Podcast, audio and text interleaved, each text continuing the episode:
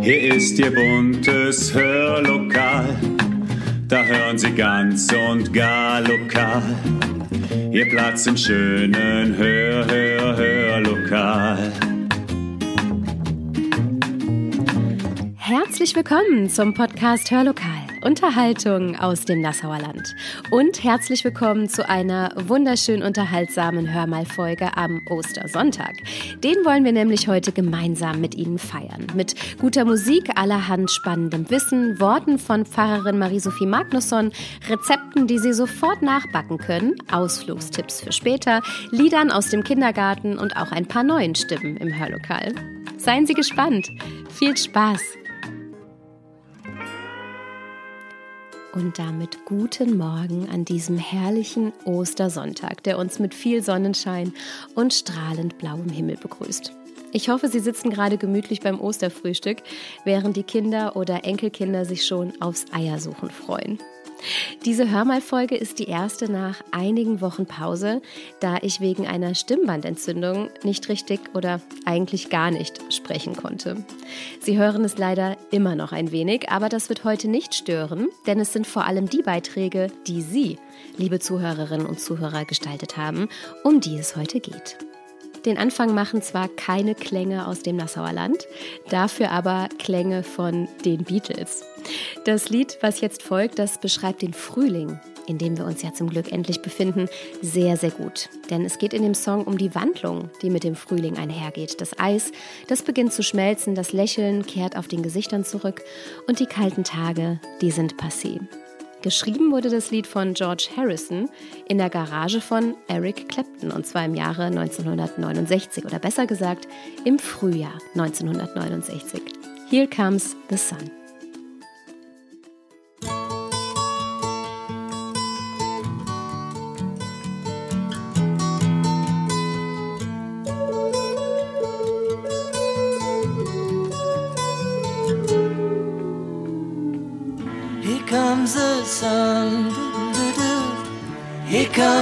Sun. I say it's alright.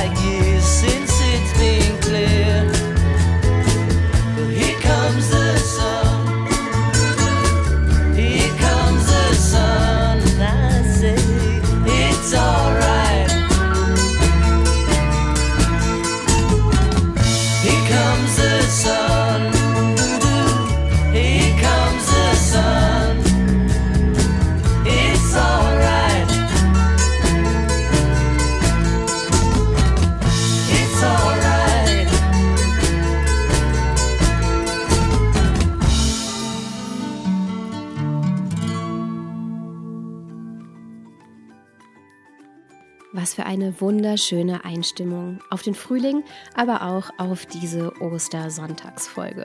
Tja, und während wir hier in Deutschland an Ostern Zeit mit der Familie verbringen, vielleicht in die Kirche gehen und Eier im Garten suchen, sieht das in anderen Ländern manchmal ganz anders aus.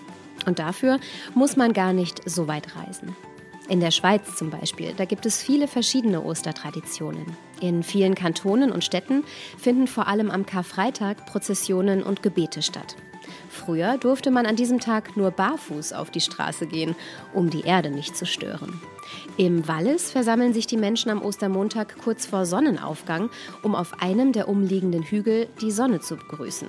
Wer besonders gelenkig ist, macht drei Purzelbäume zu diesem festlichen Anlass. Das Osterfest in Mexiko ist vor allem eines, ausgiebig. Fast zwei Wochen lang ist ganz Mexiko in Osterstimmung und feiert zu diesem Anlass rauschende Feste. Unsere Osterhasen und Ostereier gibt es dabei allerdings nicht, denn die Osterzeit in Mexiko ist eine höchst religiöse Angelegenheit. In der Semana Santa werden die letzten Tage des Lebens Jesu Christi mit Prozessionen, Umzügen, Gottesdiensten und Tänzen gefeiert. Anders als bei uns werden dabei alle Ostertage traditionell begangen und zahlreiche Bräuche gepflegt. Am Gründonnerstag beispielsweise ist es Brauch, in sieben verschiedenen Kirchen zu beten und am Abend an der rituellen Fußwaschung teilzunehmen. Am Karfreitag finden die schillernden Passionsspiele statt, bei denen viele Städte anlässlich der Vorführungen verschiedener Bibelszenen geschmückt werden. Neben den bekannten Bibelszenen findet Kar-Samstag außerdem eine symbolische Judasverbrennung statt. Ab Ostersonntag bis zum folgenden Samstag wird die Wiederauferstehung dann mit einer großen Fiesta mit viel Essen, Musik und Tanz gefeiert. Tja, so unterschiedlich kann es sein. Doch welche Vorgänger hat eigentlich das Osterfest, wie wir es heute feiern? Denn so viel sei gesagt, schon vor Jahrtausenden, lange vor Jesus Christus, feierten die Menschen ein Fest, das sehr nach dem heutigen klingt, die Ostara. Was das eigentlich war, das hat Wolfgang Schmidt aus Sankorshausen für uns zusammengefasst. Und Andrea Matti liest das nun für uns. Viel Spaß! Freier Ostara klopft an. Endlich Frühling. Und dazu gehört für uns natürlich auch das christliche Osterfest. Doch wussten Sie, wusstet ihr, dass die Wurzeln dieses Festes um Jahrtausende älter sind als das Christentum? Ostern bedeutet eigentlich Osten oder Ostara, dort, wo die Frühlingssonne erscheint und eine neue, überlebenswichtige Vegetationsperiode für Mensch und Tier einläutet. Für unsere frühen vorchristlichen Ahnen war es nicht unbedingt selbstverständlich, dass nach einem langen, harten Winter wieder die Frühlingssonne im Osten erschien, und so wurden sie mit ausschweifenden Feiern begrüßt. Wenn es heute um die Auferstehung Christi geht, ging es zuvor um die Auferstehung eines neuen Jahreszyklus. So feiern wir zu Ostern ein Fest, das eindeutig heidnischen Ursprungs ist und der Verehrung der Sonne bzw. einer sie verkörpernden Göttin galt.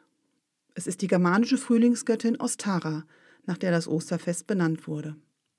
Wobei Ostara vermutlich nur der Beiname der germanischen Fruchtbarkeits- und Liebesgöttin Freya war.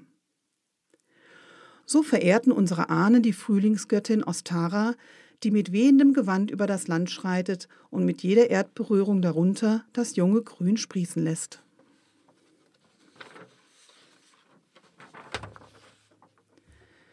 Bereits lange vor dem Christentum wurde das Fest der Ostara als die Wiedergeburt und Auferstehung des Lebens im Frühling gefeiert. Auch vorchristlich war der Festzeitpunkt von Ostern der erste Vollmond nach der Frühlingstag- und Nachtgleiche, die um den 21. März liegt. Diesen Zeitra dieser Zeitrahmen wurde denn auch von der christlich-römischen dieser Zeitrahmen wurde denn auch von der christlich-römischen Kirche ab dem Jahr 325 als Zeitspanne des Osterfestes beibehalten. So liegt das Osterfest auch heute noch ausnahmslos zwischen dem 22. März und dem 25. April. Ostara galt als Schutzgottheit der wiedererwachten Natur, des ansteigenden Lichts und der Morgenröte. Ihr opferten die Germanen die ersten jungen Hasen des Frühjahrs, daher unser Osterhase. Der Hase war schon bei unseren vorchristlichen Ahnen durch seine unvergleichliche Vermehrungsrate bekannt. Schließlich konnten Hasen, können es heute noch, im Jahr viermal Junge werfen, bis zu 15 je Wurf. Eine weitere Opfergabe an Ostara, das Ei. Das Ei steht schon seit Urzeiten als Symbol für Fruchtbarkeit und Urzelle allen Seins. Das Weltei, die Idee der ewig stattfindenden Geburt, findet sich global in vielen Kulturen. Die antiken Griechen legten einen Kreis um ihr Weltei, den sie Kronos nannten, die Zeit. Im Christentum erst vollzog der Opferhase, der Ostara, die Verwandlung zum eierbringenden Osterhasen. Erst ab dem 16. Jahrhundert wurde es Brauch, Ostereier bunt zu bemalen.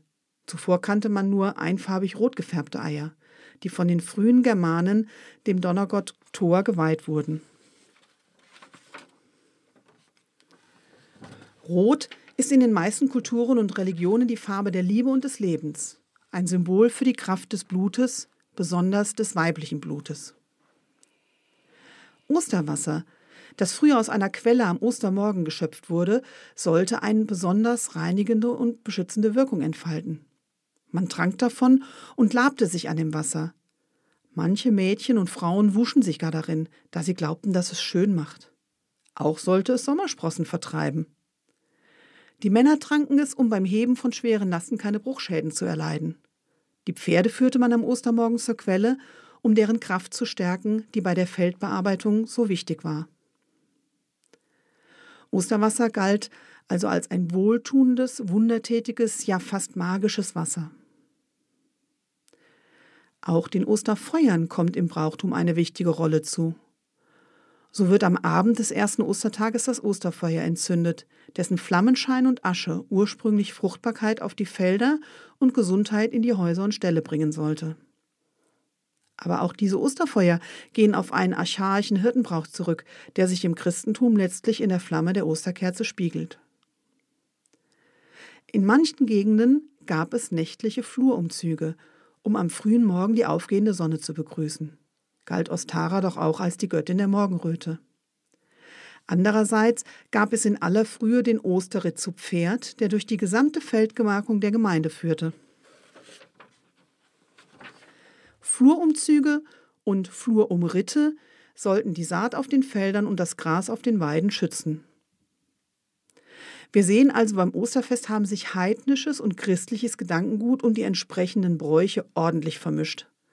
Dieser Synkretismus ist bis heute besonders gut erhalten. Die Zeichen und Wirkungen der christlichen Religion sind nicht komplett an die Stelle der alten heidnischen Bräuche getreten, sondern treten neben sie und gehen mit ihnen vielschichtige Symbiosen ein. Schöne Ostara-Tage wünscht Ihnen und euch allen der Autor dieses Textes, Wolfgang Schmidt aus Sangershausen-Ehrental. Vielen Dank, lieber Wolfgang Schmidt, für diese wertvollen historischen Einblicke. Zeit für ein wenig Musik aus dem Nassauer Land. Denn wir haben jetzt Musik von einer Familie aus der evangelischen Kirchengemeinde in Nassau, die musikalisch sehr fit ist und vor allem in der Corona-Zeit sehr aktiv war.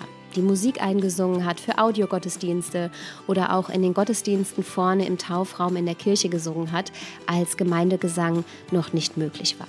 Im Einzelnen sind das Maria und Gottfried Kühnau und ihre beiden Töchter Manuela Kühnau und Ulrike Matzert. Die beiden Töchter sind zum Beispiel auch im Kindergottesdienstteam der Gemeinde. Die Familie ist also vielfach engagiert. Das Lied, was wir jetzt hören, ist im letzten Jahr entstanden für einen Audiogottesdienst in der Kar- und Osterzeit, für den Ostergottesdienst auf dem Ehrlich, bei dem noch nicht gesungen werden durfte und bei dem eben stattdessen Musik abgespielt wurde. Wir hören, wir stehen im Morgen. Wir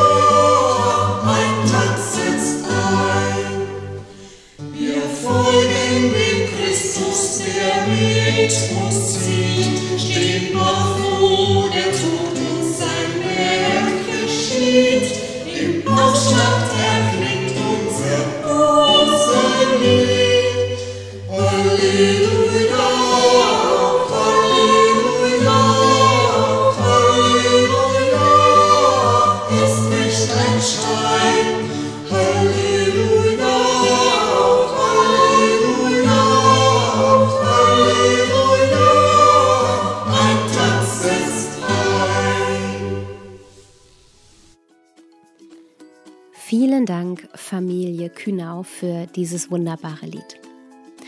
In den USA wird es zur Osterzeit sehr bunt und schrill. Bei den vielen Easter Parades kostümieren sich Jung und Alt am Ostersonntag mit auffälligen, fantasievollen Verkleidungen. Die größte und schillerndste Parade findet natürlich in New York statt, wo tausende Schaulustige das Spektakel mit Musikkapellen, geschmückten Wagen, kostümierten Osterhasen und ausgefallenen Osterhüten verfolgen. Wer das Osterfest über in Washington ist, kann außerdem am The White House Easter Egg Roll teilnehmen, zu dem der Präsident jährlich einlädt. Dabei sucht man im Garten des Weißen Hauses nach Ostereiern und lässt gemeinsam bemalte Ostereier einen Hügel hinunterrollen. Zu diesem Anlass verschenkt der Präsident signierte Ostereier aus Holz und Schokolade. Tja, darüber würden sich vielleicht auch die Kindergartenkinder der Kindertagesstätte Lahnpiraten in Nassau freuen, denn die waren so freundlich, wieder einmal etwas Wunderbares für uns zu singen. Und genau das dürfen wir jetzt hören. Klein Häschen wollt spazieren gehen, spazieren ganz allein. Da hat's das Bächlein nicht gesehen und plumps fiel es hinein. Das Bächlein trieb dem Tale zu, dort wo die Mühle steht. Und wo sich ohne Rast und Ruhe das große Mühlenrad dreht. Ganz langsam drehte sich das Rad, es hielt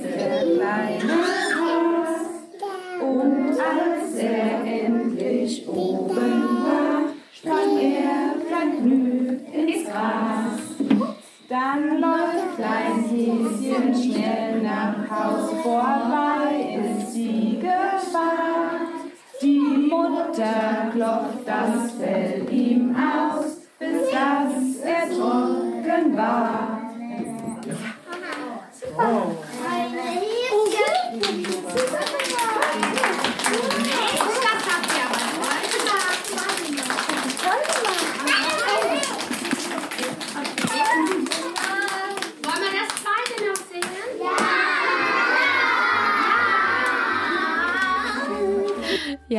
zweite Stück, das hören wir später noch, versprochen.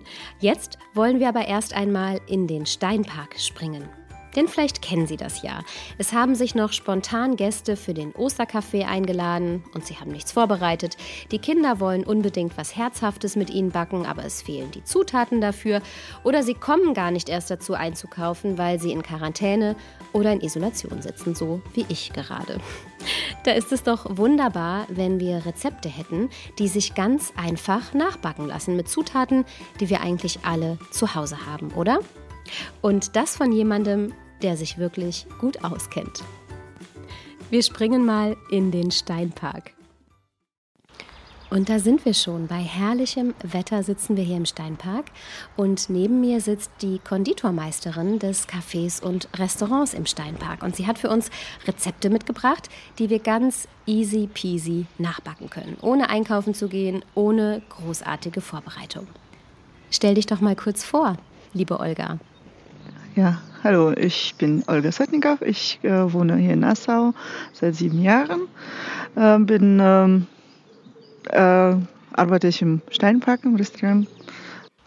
Dankeschön, Olga. Woher kommst du denn und woher kommen vor allem die Rezepte? Ich komme aus Russland und Rezepte auch. Ja. Das Gute an den Rezepten ist, dann braucht man auch nicht mal ähm, einen Mixer. Das kann man alles schön mit äh, Kochlöffel oder Schnellbesen verrühren. Das klingt perfekt. Was hast du uns denn genau mitgebracht? Also als erstes habe ich einen Schokoladenkuchen, den kann man in Kastenform oder, äh, wenn man möchte, auch als Muffins backen. Ähm, das ist ganz einfach. Die werden ja alle Zutaten einfach in eine Schüssel gemacht, gemischt, äh, mit, Lö mit Löffel verrührt und in Formen äh, umgefüllt und dann in den Ofen ge durchgebacken und dann nach Belieben äh, dekoriert. Dann verrat uns doch direkt, wie lange muss das Ganze in den Ofen? Bei 160, ca. 160 Grad, je nach Ofen, ob es jetzt höher oder niedriger wird. Und bei Muffins ca. 10 bis 15 Minuten und bei Kastenkuchen je nach Größe 20 bis 30 Minuten. Und am, best und am besten ist die äh, Stäbchenprobe, das heißt ein Zahnstocher oder ein Schaschlikspieß äh, in die Mitte, äh, in der höchste Stelle reindrücken, nicht bis zum Schluss, in- ungefähr so bis zur Mitte und rausziehen. Wenn es irgendwas noch dranhängt, dann muss man noch fünf Minuten da- weiter backen.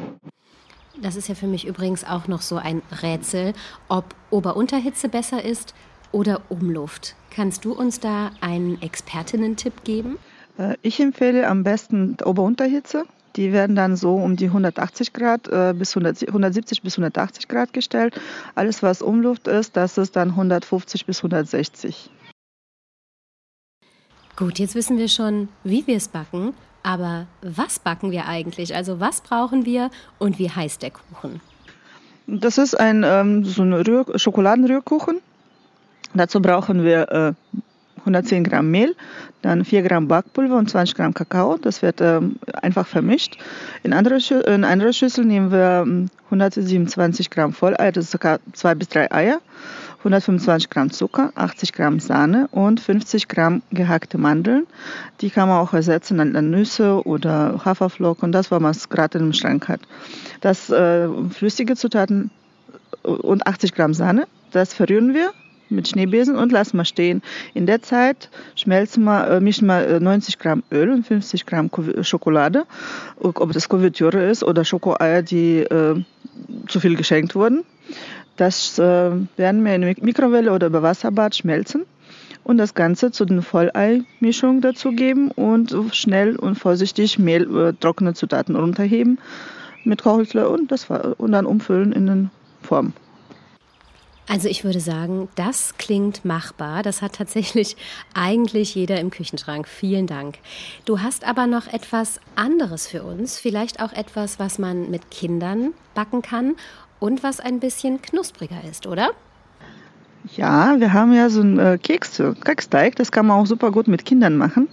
Wenn man, man, man kann man, braucht man dafür auch nicht so viel, man kann man auch ein Glas nehmen oder wenn man hat Ausstecher, die werden dann einfach äh, in Zucker getunkt und ausgebacken und die sind dann so schön blätterig, wie, so, wie Blätterteig, aber ist halt mit Quark. Also bei Blätterteig äh, zucke ich ja immer so ein bisschen zusammen. Das klingt kompliziert. Du hast aber vorher schon gesagt, es gibt einen Trick, den nennst du, glaube ich, den faulen Blätterteig. Ja, das kann man auch so sagen. Ähm, Also da wird äh, Butter am besten ganz kalt oder am besten noch ganz gefroren. Das wird in ähm, Mehl gewälzt und dann mit der groben Reibe äh, abgerieben. Direkt in das Mehl, was wir zu, für die Kekse brauchen. Und immer wieder, wenn es weich zu werden, wieder wälzen. Es ist ja nur 100 Gramm Butter, deswegen das ist, geht ganz schnell. Und dann geht es wie weiter? Also wir nehmen äh, Mehl, 200 Gramm Mehl und einen Teelöffel Backpulver, das vermischen. Dann 110 Gramm, ähm, 110 Gramm kalte Butter und das wird dann gerieben in das Mehl. Und dann kommt dazu 200 Gramm Quark und äh, ein bisschen Vanille, Zitrone und ein bisschen Salz nach Geschmack. Das wird äh, zu einem Kugel vermischt. Wenn da kleine Stückchen Butter drin äh, bleiben, das ist nicht schlimm, das ist auch gut so. Und das wird dann kalt gestellt. Also auf zwei Kugeln verteilen und dann in eine Kugel ausrollen, äh, dünn, so circa halbe, äh, halbe Zentimeter Stärke.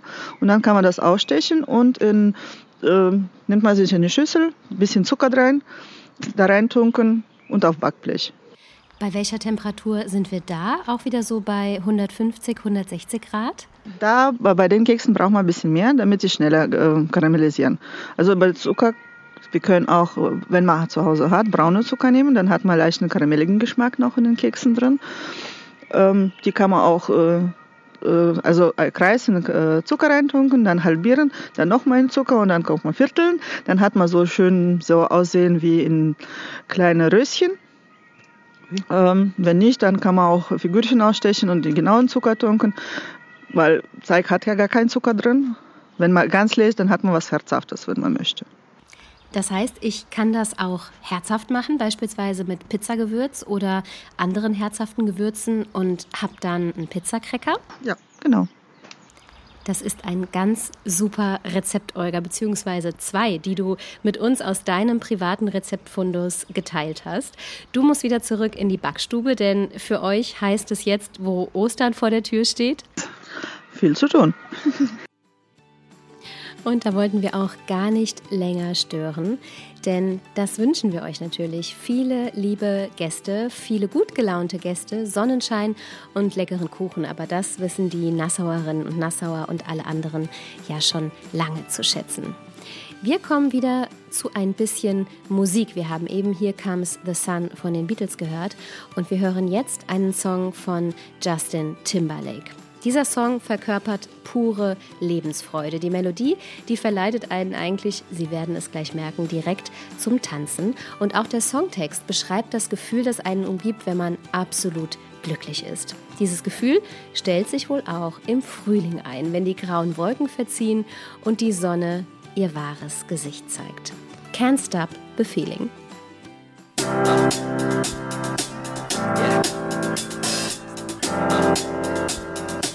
I got this feeling inside my bones.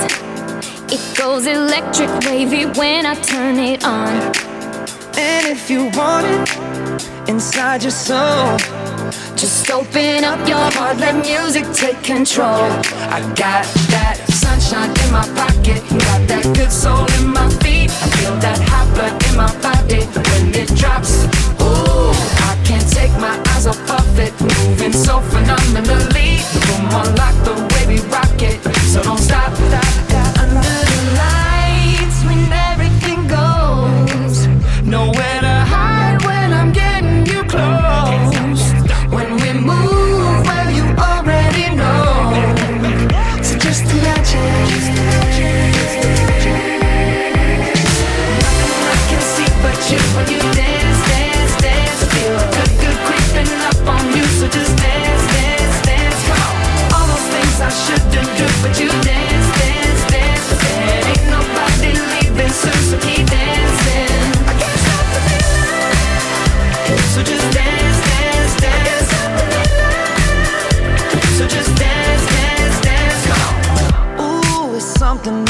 magical. It's in the air, it's in my blood, it's rushing on. I don't need no reason, don't need control. I fly so high, no ceiling when I'm in my zone. Cause I got that sunshine in my pocket, got that good soul in my feet. I feel that hot blood in my body when it drops. Ooh, I can't take my eyes off of it, moving so phenomenally. Come on, like the way we rock it, so don't stop.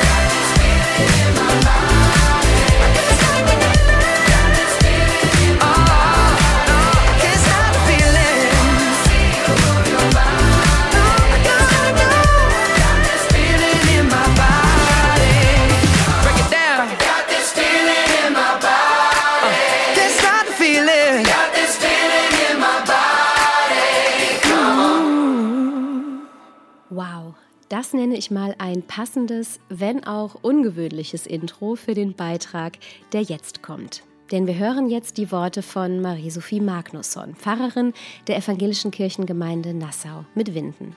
Sie hat eine Ostergeschichte aus der Bibel für uns nacherzählt, aber gleichsam auch ein paar eigene Gedanken dazu, vor allem zur Hoffnung in dunklen und scheinbar aussichtslosen Zeiten, in denen neue Wege aufbrechen. Was könnte aktuell besser passen? Liebe Marie-Sophie, vielen herzlichen Dank für deinen Beitrag, deine wunderbare Stimme und die noch viel wunderbareren Gedanken, die du mit uns teilst. Wussten Sie, dass Ostern der größte aller christlichen Feiertage ist? Noch viel wichtiger als Weihnachten? Es war auch die allererste Sache, die man sich damals über Jesus erzählt hat, noch lange bevor man die Geschichten über sein Leben oder seine Geburt aufgeschrieben hat. Das Osterereignis, das war der zündende Funke gewesen. Vor knapp 2000 Jahren, als alles begann. Und davon möchte ich heute erzählen. Ganz früh am Morgen machten die Frauen sich auf den Weg. Nicht nur ein neuer Tag brach an, sondern auch die neue Woche. Noch lag Ruhe in der Luft, die Ruhe des Sabbats, des jüdischen Ruhetags am Tag zuvor, an dem alle Arbeit geruht hatte. Die Ruhe der Natur lag in diesem Morgen und des täglichen Alltags, der noch nicht ganz erwacht war. Nur ein paar Vögel, die zogen schon ihre Bahn durch die Luft, und ein paar Tierchen, die huschten über den trockenen Boden Jerusalems. Ansonsten war es still. Noch eine ganz andere Ruhe begleitete die Frauen an diesem Tag, eine schwere Ruhe, die auf ihrem Herzen lag und ihre Gedanken beschwerte. Ein Mensch, den sie lange begleitet hatten, mit dem sie viel geteilt hatten, Jesus aus Nazareth. Er war tot. Und sie konnten es immer noch kaum fassen. Mit ihm war so viel gestorben, nicht nur all die Tage und Momente, die sie jetzt nicht mehr mit ihm teilen konnten, sondern auch ihre Hoffnungen. Sie hatten wirklich gehofft, dass es stimmt, was er sagt, seine Worte vom Frieden, von einer gerechteren Welt, von einem Reich Gottes, das anbricht, wie Sonnenstrahlen an einem frühen Morgen, sanft und unscheinbar, aber wirkungsvoll und lebensspendend. Immer wieder hatten sie etwas davon aufblitzen sehen, in der Art, wie Jesus redete, wie er Menschen begegnete und wie er manche Menschen auch heil gemacht hatte. Sie hatten wirklich Hoffnungen in ihn gelegt. Und diese Hoffnungen schienen nun mit ihm begraben zu sein. Macht und Gewalt hatten gesiegt und ihn am Kreuz sterben lassen. Das Leben würde wohl nun so weitergehen wie bisher. Die Mächtigen gewinnen, jede Anstrengung für eine bessere Welt ist verschwendete Zeit. Man hatte Jesus nach seinem schrecklichen Tod in ein Höhlengrab gelegt und einen dicken Stein davor gerollt. Und einen dicken Stein trugen sie jetzt auch auf ihrem Herzen. Doch als sie ankommen, da können sie ihren Augen nicht trauen, denn der Stein ist weg. Dieser Stein vor dem Grab, die Grenze zwischen Tod und Leben. Was hier passiert ist damals, entzieht sich unserer Vorstellungskraft. Aber etwas Bahnbrechendes muss passiert sein, denn so haben es die Menschen damals erlebt und erzählt. Dass Jesus Christus lebendig ist und ihnen begegnet ist, den Frauen und den Jüngern, Später auch einem Mann namens Paulus, der durch die Begegnung mit dem auferstandenen Jesus von einem leidenschaftlichen Christenverfolger zu einem Menschen wurde, der auf Reisen ging, um von seiner Erfahrung zu erzählen und die ersten christlichen Gemeinden zu gründen. Es war hochriskant damals, dieses Leben als Christ. Paulus lebte gefährlich im römischen Reich, genauso wie die ganzen anderen Menschen, die jetzt etwas völlig Neues lebten. Als Reiche und Arme, als Sklaven und Römer, die sich in privaten Häusern trafen, jüdische Psalmen beteten, das Abendmahl feierten, so wie Jesus es ihnen gezeigt hatte, und die sich taufen ließen. Was auch immer damals geschehen ist, hatte erneuernde Kraft. Die Gefahr blieb dieselbe, noch immer hatte das römische Reich die Gewalt über Leben und Tod. Aber etwas war passiert. Eine Hoffnung war entstanden, Hoffnung, die lebendig wurde in einer neuen Art zu leben. Und auch in der Gewissheit, die Macht über Leben und Tod, vielleicht hat jedoch ein anderer. Aufgeschrieben wurde das, was zu dieser Zeit berichtet wurde, übrigens erst später. Von Paulus in Briefen an die frisch gegründeten Gemeinden. Und von den sogenannten Evangelisten. Markus, Matthäus, Lukas und Johannes, die auch gleich die Lebensgeschichte von Jesus mit aufschrieben. Sie alle erzählen vom Ostererlebnis ein bisschen anders. Aber was immer miterzählt wird, ist, dass da Menschen auch erst einmal hin und her gerissen sind zwischen Angst und Freude. Das Matthäusevangelium erzählt, dass die Frauen zittern und erstmal wegrennen vom Grab, von wegen Osterjubel. Lukas erzählt, dass die Frauen es den Jüngern erzählen und dass sie das erstmal als Weibergeschwätz abtun.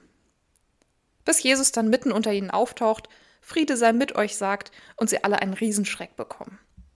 Was ihnen ganz recht geschieht, finde ich, nachdem sie die Frauen so frech ignoriert haben. Johannes erzählt, dass Jesus zuerst Maria begegnet, die weint und denkt, da kommt ein Gärtner.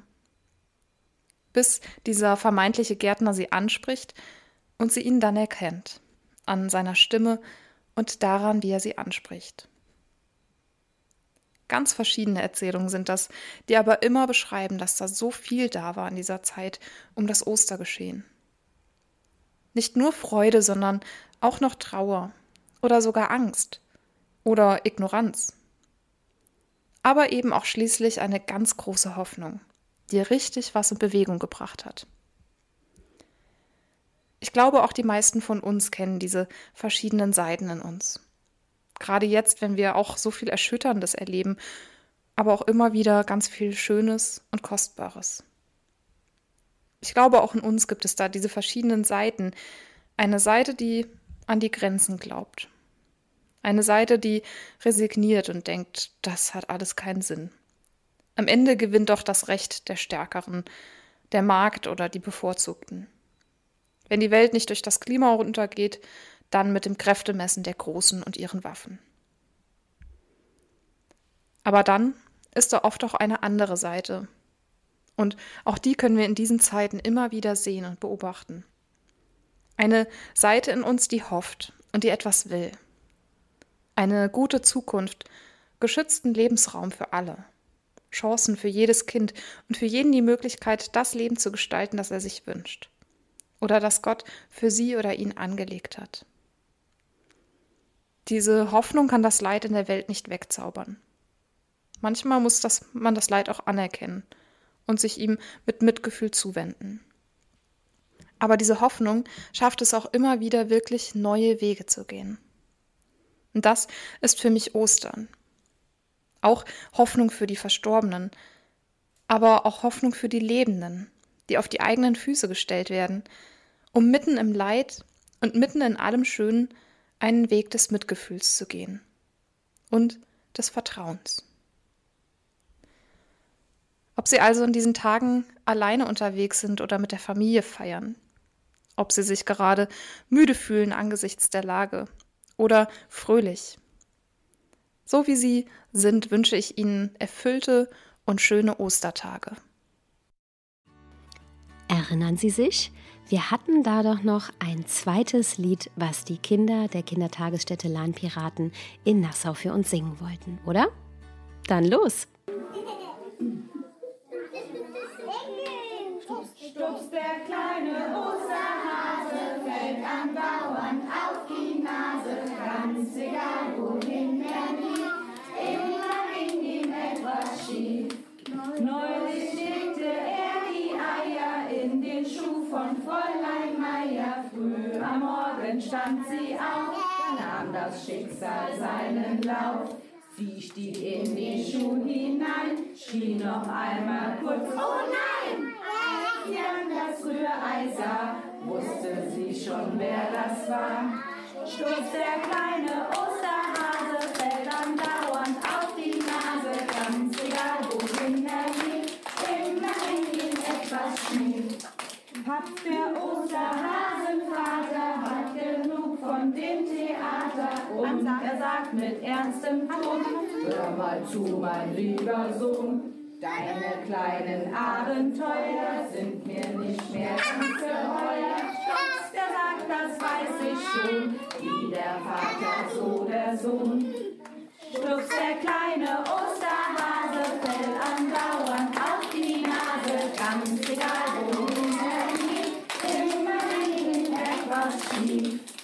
In der Osterhasenschule wippte er auf seinem Stuhle mit dem Pinsel in der Hand, weil er das so lustig fand. Plötzlich ging die Sache schief, als er nur noch Hilfe rief. Fiel der bunte Farbentopf ganz genau auf seinen Kopf. Stups der kleine Osterhase fällt andauernd auf die Nase, ganz egal wohin er geht, immer in ihm etwas schief. Bei der Hände Tante Bertha traf das Schicksal ihn noch härter, denn er war ganz aufgeregt, weil sie grad ein Ei gelegt. Stups der viele Eier drauf, schlüpfte unter ihren Bauch. Bertha, um ihn zu behüten, fing gleich an, ihn auszubrüten. Stups der kleine Osterhase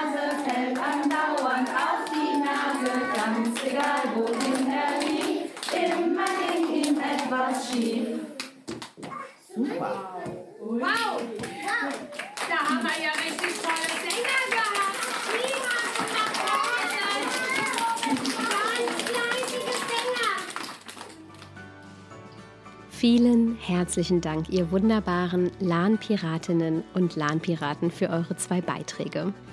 Marie-Sophie Magnusson hat eben in ihrem Beitrag etwas von neuen Wegen erzählt, von neuen Wegen, die aufbrechen. Und das kann man wortwörtlich im Nassauer Land und darüber hinaus besonders gut erleben mit all den wunderbaren Wanderwegen, die wir hier in unserer Region haben. Jetzt ist es Ostersonntag. Es ist sonnig und wir haben vielleicht schon ein ordentliches Osterfrühstück in unserem Magen oder womöglich schon ein Rezept von Olga nachgebacken. Das heißt, wir können vielleicht nicht mehr die riesige Tour machen, aber wir könnten so spontan sein, eine kleinere Tour zu laufen. Für beide Varianten haben wir jetzt etwas für Sie zusammen mit Patricia Jäger von der Touristik Bad Ems-Nassau. Welche Route können Sie denn empfehlen, Frau Jäger, wenn der Osterbrunch vielleicht noch etwas schwer im Magen liegt? Vielleicht auch was Kinderfreundliches, Kinderwagenfreundliches? Ja, da könnten wir die Rundwanderung im Mühlbachtal empfehlen. Da haben wir kaum Steigungen. Der Weg ist auch so, dass man den mit dem Kinderwagen oder dem Laufrädchen machen könnte. Und das Ganze schafft man dann auch mit dem Sonntagsbraten noch im Bauch. Die Strecke ist ungefähr sechs Kilometer und äh, Höhenunterschiede sind da eigentlich gar nicht. Und wenn man jetzt bequem läuft, zwei Stunden, das fängt an in Nassau, man geht über den Philosophenweg hinten ins Mühlbachtal, an den Fischteichen vorbei. Dann geht es an diesem Fischerhäuschen zurück und dann kann man ganz gemütlich wieder nach Nassau zurücklaufen. Und dann hat man doch eine sehr schöne Runde. Die Kinder können toben, dann kommt man kommt am Spielplatz in Scheuern vorbei, man hat die Fischweiher, was natürlich auch mal ein Riesenanreiz ist und landschaftlich halt ein Traum. Wo parkt man denn am besten, beziehungsweise wo startet die Route? Die Route startet unten am Schwimmbadparkplatz Und von dort ist auch dieses große Wanderschild. Da sieht man dann, äh, wie die Tour bezeichnet ist. Das sind diese gelben Quadrate. Das ist die Nummer 6, der Rundwanderweg Mühlbachtal. Das steht auch immer drauf. Das ist super ausgezeichnet. Unser Wanderpate läuft das regelmäßig ab. Und äh, da kann man das auch ohne Karte wunderbar finden. Und wenn ich jetzt was Anspruchsvolleres suche, welche Route nehme ich dann? Dann würde ich meinen persönlichen Lieblingsweg nehmen. Das ist die Viertäler-Tour. Die sollte man natürlich nicht mit äh, schwerem Essen im Bauch machen und man müsste halt tatsächlich auch schon vor Mittagessen starten, weil diese Tour ist äh, auch von Nassau bis Obernhof 19 Kilometer und die ganz sportlichen laufen sie zurück nach Nassau. Dann sind 26 Kilometer. Das hört sich jetzt schlimm an, aber das ist einfach ein Traum. Man fängt in Nassau an, geht, heißt nicht umsonst äh, Viertäler-Tour. Man läuft Lahntal, Mühlbachtal, über Singhofen, dann ins Dörsbachtal nach Obernhof. Dort kann man dann auch sagen, okay, jetzt ist Schluss, dann hat man seine 19 Kilometer, geht vielleicht noch ein Weinchen trinken und nimmt den Zug zurück. Da fährt also alle Stunde einer und immer so elf nach der vollen Stunde. Das kann man sich dann einteilen. Und wenn man dann natürlich ganz sportlich ist, dann läuft man hinten über Weinehr, über die Hohe Lei zurück. Und dann hat man also wirklich alles, was unsere Natur zu bieten hat, in, an einem Tag. Und es ist von den Höhenmetern, natürlich hat man welche dabei, aber es ist eigentlich auch gut zu machen. Festes Schuhwerk natürlich und man sollte nicht ganz untrainiert sein, weil 26 Kilometer ist dann schon ein Anspruch. Startet man auch da am Schwimmbadparkplatz? Ja, am Schwimmbadparkplatz. Wir haben das damals gemacht. Dort ist diese Karte und diese Wege sind einheitlich ausgeschildert, immer mit dem gleichen äh, Logo drauf und auch immer mit dem Namen, sodass man das ganz leicht finden kann, auch ohne Wanderkarte. Die sind natürlich auch noch, äh, wer ein bisschen technikaffin ist, in Auto Active kann man die noch ablaufen, kann auch noch das Handy nehmen, aber man kriegt es auch super hin, ohne Technik. Wer sich jetzt heute nicht mehr bewegen möchte, der kann das aber in zwei Wochen tun. Es gibt eine ganz wunderbare Veranstaltung, die Sie gerade planen. Erzählen Sie uns doch kurz, was es am 30.04. hier im Nassauer Land gibt. Da starten wir mit unserer Genusswanderung. Wir haben ja mit äh, äh, schon verschiedenen Veranstaltungen Wein und Genuss auf der Burg. Hatten wir ja schon fünf mit dem Detlef Üter aus Bad Ems. Das ist ein äh, sehr guter äh, Koch mit Leidenschaft, der auch nur regionale Produkte verwendet. Und zusammen macht er das mit dem Norbert Massen Geilbeck. Und wir haben gesagt, das ist eine schöne Idee. Wir haben tolle Landschaft, äh, schöne Natur, wir haben regionales Essen, regionalen Wein und dann bringen wir das zusammen und haben eine äh, Genusswanderung, die startet am 30. April um 11 Uhr. Es geht los am Bahnhof und es wird, gibt dann dort schon so einen kleinen Empfang, einen kleinen Aperitif mit einem Häppchen. Den ersten Gang gibt es dann auf der Hohelei selber. Den zweiten Gang gibt es auf dem Goethepunkt. Und den Abschluss mit Haupt- und Nachspeise gibt es im Weingut Massengeilbeck. Und es ist so eine schöne Geschichte, weil jeder, der gerne wandert und seine Verpflegung im Rucksack hat, es schmeckt ein Gläschen Wein nie so gut oder äh, das Butterbrot wie in freier Natur. Und hier haben wir halt den Vorteil, dass richtig toll gekocht wird. Äh, ein richtiges Menü und man muss es auch gar nicht tragen, man muss nur hingehen und genießen.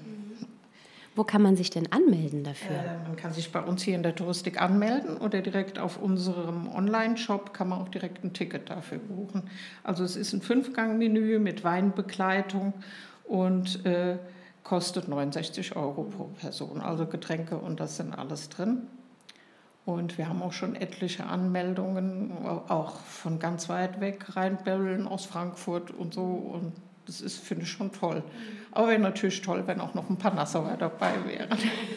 Also wenn, dann ruhig beeilen. Ich bedanke mich ganz herzlich, Frau Jäger, und wünsche Ihnen ganz wunderbare Ostern. Das wünsche ich Ihnen auch.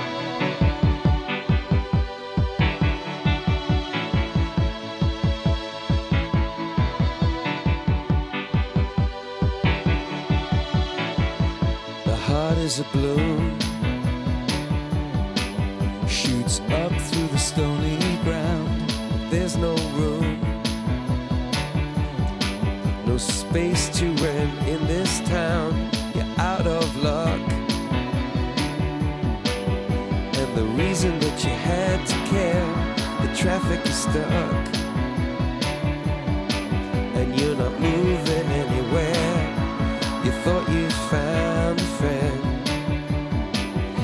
Take you out of this place.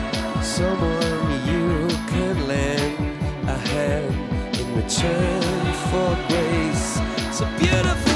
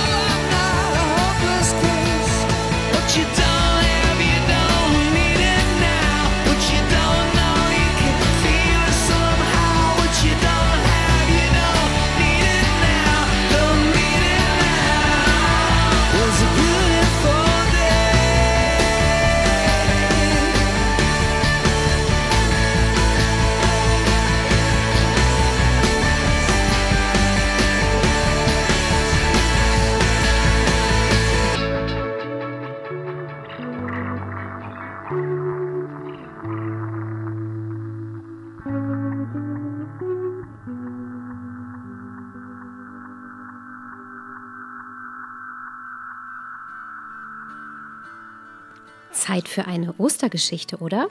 Die hatten wir nämlich tatsächlich noch gar nicht im Programm. Wir hören, gelesen von Christian Ingmann, die Osteroma.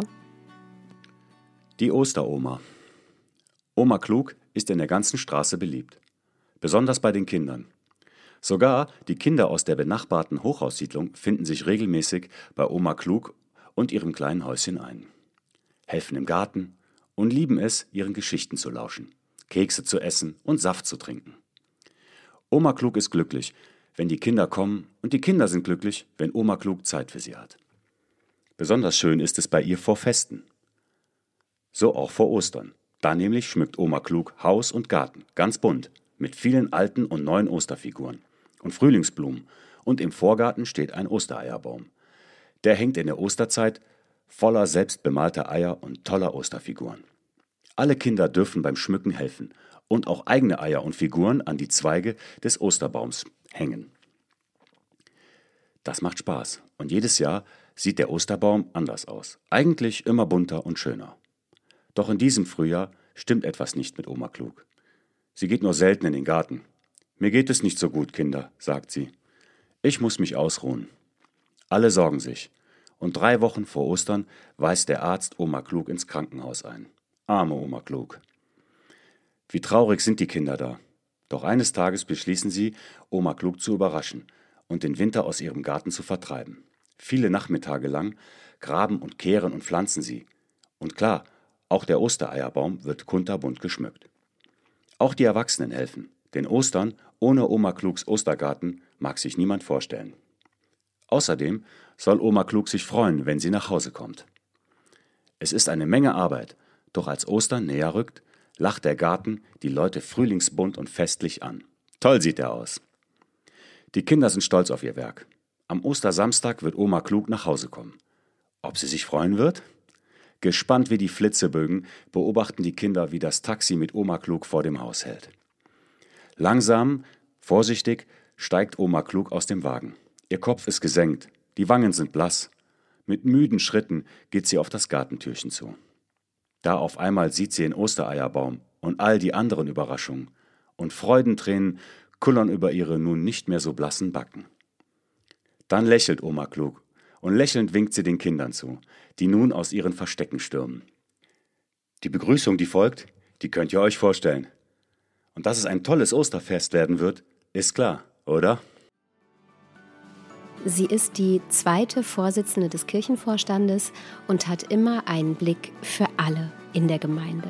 So beschreibt sie zumindest Pfarrerin Marie-Sophie Magnusson. Die Rede ist von Thea Matzert, einer sehr rührigen, aktiven Dame aus Nassau, die uns jetzt ein Ostergedicht präsentiert. Ich möchte Ihnen das Gedicht Wenn die Osterglocken klingen von Rolf Grenzer vorlesen. Wenn die Osterglocken klingen, dann darf jeder fröhlich singen, denn ich weiß und ihr wisst, dass zu Ostern Jesu Christ auferstanden, wirklich auferstanden ist. Freitagabend war's, da haben sie den Herrn und Freund begraben. Weint nicht mehr, weint nicht mehr. Ostern tönt es von weit her. Jesus lebt, das Grab ist leer. Brennen all die Osterkerzen, danken wir mit frohem Herzen, weil ich weiß und ihr wisst, dass zu Ostern Jesus Christ auferstanden, wirklich auferstanden ist. Ich sage Ihnen was, liebe Zuhörerinnen und Zuhörer. Wir haben jetzt fast die volle Stunde in dieser Hörmalfolge erreicht und trotzdem noch einige Beiträge offen, die es wirklich wert sind, gehört zu werden. Tja, was machen wir da? Wir haben einfach spontan entschlossen, noch eine Hörmalfolge zu produzieren und zwar für den Ostermontag. Dann wieder mit wunderschöner Frühlingsmusik, mit Gedichten, mit einem Beitrag von Andrea Matti, mit Musik vom Kindergarten Winden und vielem mehr. Schalten Sie also in jedem Fall morgen wieder ein und hören Sie die zweite Osterfolge von uns. Dann werden wir uns auch wieder mit Bräuchen zu Ostern in anderen Ländern beschäftigen. Für heute wünsche ich Ihnen einen wundervollen Ostersonntag mit Ihren Lieben bei herrlichem Wetter. Bleiben Sie gesund und machen Sie es gut.